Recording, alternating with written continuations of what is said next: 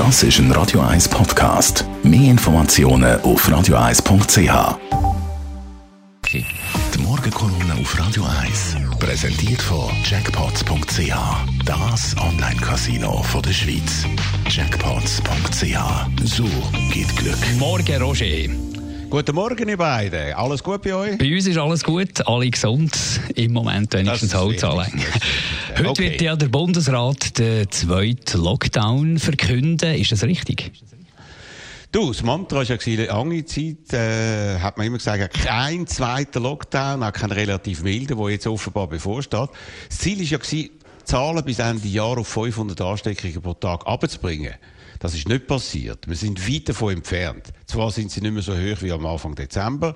Und es scheint, man hat sich fast schon an die heutige Situation gewöhnt. In den letzten Tagen, auch nach Weihnachten, sind die Zahlen sogar eher runter und nicht aufgegangen, wie viele vorausgesagt haben. All das würde eher in Richtung Lockerung deuten und nicht auf eine Verschärfung.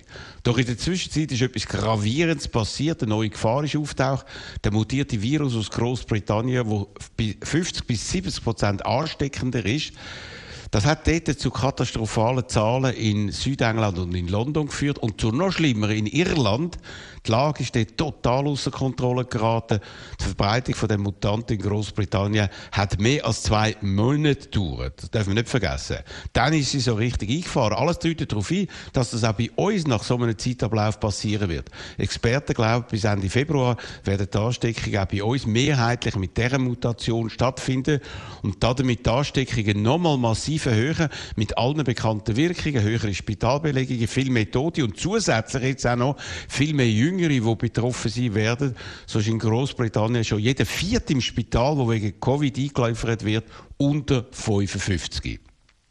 Das also ist die brisante Ausgangslage für den heutigen Bundesratsentscheid. Er bezieht sich nicht wie bis jetzt auf eine aktuelle Extremsituation, sondern auf eine bevorstehende. Es hat immer wieder geheißen, die Bevölkerung äh, muss alles mittragen. Im letzten Frühling hat das hervorragend geklappt, im Herbst schon ein bisschen weniger. Und jetzt wird das nur gelingen, wenn der Bundesrat das in völlig überzeugender Form macht.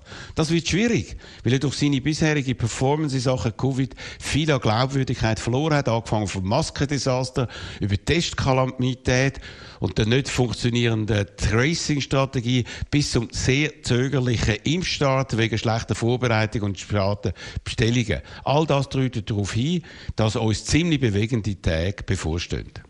Unter anderem steht da eine Ladenschliessung zu der Debatte, dass all die Läden, die nicht den Bedarf vom öffentlichen Leben oder vom Alltag äh, da generieren, dass die müssen zumachen. Studie zeigt aber, dass dort wenig Ansteckungen passieren. Das ist richtig, Mark. Das macht alles noch komplexer. Aber man will ja generell die Mobilität und die Zahl der Kontakte man reduzieren. Wegen der drohenden neuen Gefahren äh, will man all das abbringen. Und darum greift man offenbar zu diesen Massnahmen, die natürlich grössere wirtschaftliche Folgen haben.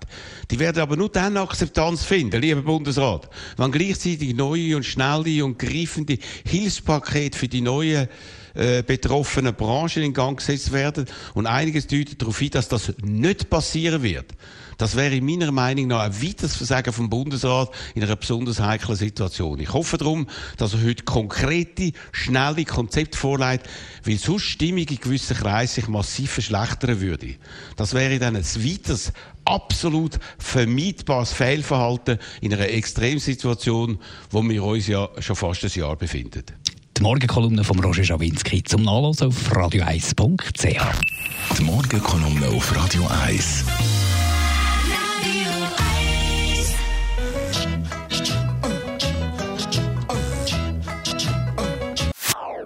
Das ist ein Radio 1 Podcast. Mehr Informationen auf radio1.ch.